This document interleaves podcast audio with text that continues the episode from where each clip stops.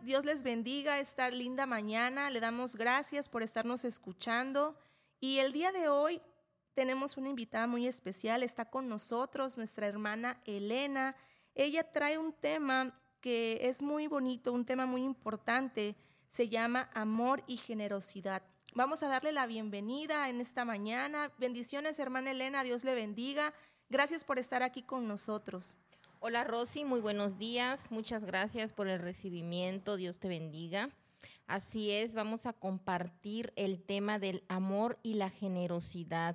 Vamos a ver cómo el amor cristiano se manifiesta a través de actos generosos. Primeramente les voy a compartir Primera de Corintios capítulo 13, verso del 4 al 7.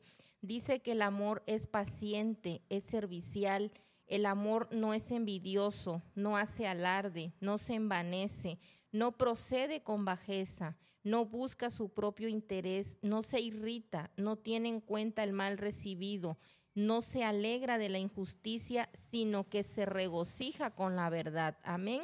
Este versículo dice que el amor es paciente, por lo tanto no se desespera, no se irrita y es servicial. Entonces, hace las cosas sin buscar o esperar una recompensa, es generoso y la generosidad es una parte fundamental, Rosy, en la vida de fe y es una forma de expresar el amor y la gratitud hacia Dios y hacia los demás todos los días, no solo un día en especial. Cuando somos generosos, honramos a Dios, mostramos obediencia por medio de la generosidad mostramos compasión y empatía hacia aquellos que enfrentan dificultades y necesidades. Levíticos 19, 18 nos dice la palabra de Dios, no te vengarás ni guardarás rencor a los hijos de tu pueblo, sino amarás a tu prójimo como a ti mismo. Este mandamiento nos invita a tratar a los demás con amor y compasión lo cual implica estar dispuestos a ayudar y a compartir con aquellos que lo necesitan sin esperar nada a cambio. Podemos ser generosos con nuestro tiempo, escuchando y brindando apoyo emocional y espiritual al necesitado. Podemos ser generosos también con nuestro talento, edificando, inspirando y ayudando a los demás podemos ser generosos con nuestros recursos, dando y estando dispuestos a ayudar y a bendecir a aquellos que nos rodean. Siguiendo los ejemplos de generosidad encontrados en la Biblia, podemos cultivar un corazón más compasivo y vivir una vida centrada en el amor y en el servicio. Mateo 25, 40 dice, y respondiendo el rey les dirá, de cierto os digo que en cuanto lo hiciste a uno de estos mis hermanos más pequeños, a mí lo hiciste.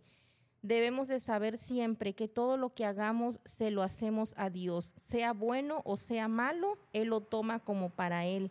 La generosidad es una forma de vivir nuestra fe y de demostrar amor hacia nuestros semejantes.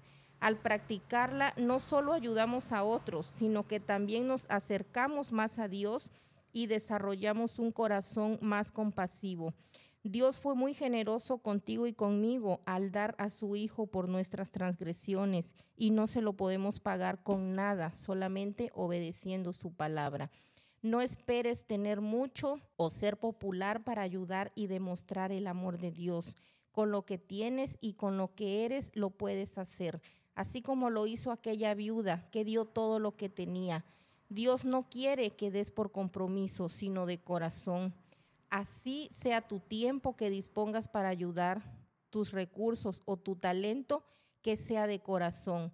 Y recuerda este versículo muy importante y muy bonito que dice Colosenses 3, 23 al 24. Todo lo que hagas, hazlo de corazón, como para el Señor y no para los hombres sabiendo que del Señor recibiréis la recompensa de la herencia, porque a Cristo el Señor servís. Y Rosy, es muy agradable y muy reconfortable dar la verdad. Que el Señor te bendiga abundantemente. Ha sido un gusto estar con todos ustedes una vez más en Hoy me vuelvo a levantar. Muchas gracias Rosy y muchas gracias a todos los que nos escuchan. Excelente día y bendiciones.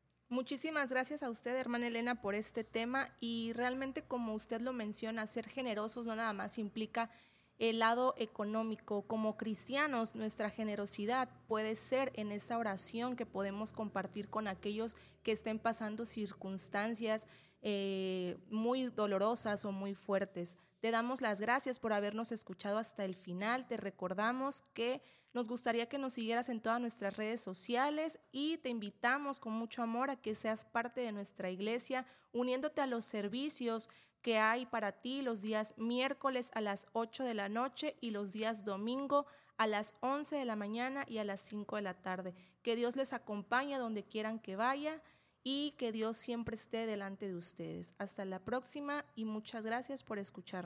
Y así llegamos al final de otro amanecer. En hoy me vuelvo a levantar. Recuerda, cada nuevo día es una oportunidad para levantarte, renovarte y acercarte más a Cristo. No importa lo que te espere hoy, siempre hay esperanza en Jesús. Te invitamos a que compartas este podcast con quienes te rodean. Juntos podemos construir una comunidad que encuentra inspiración y fuerza en la palabra de Dios. Si te ha llegado el mensaje de hoy, toma un momento para orar, abre tu Biblia y permite que la presencia de Jesús ilumine tu día. Sobre todo, recuerda que cada mañana es una nueva oportunidad para levantarte con Jesús a tu lado. Mantente fuerte en la fe y deja que su amor te guíe en cada paso. Gracias por ser parte de esta comunidad matutina. Nos encontraremos nuevamente mañana con un nuevo amanecer de Hoy me vuelvo a levantar. Que tengas un día lleno de paz y bendiciones.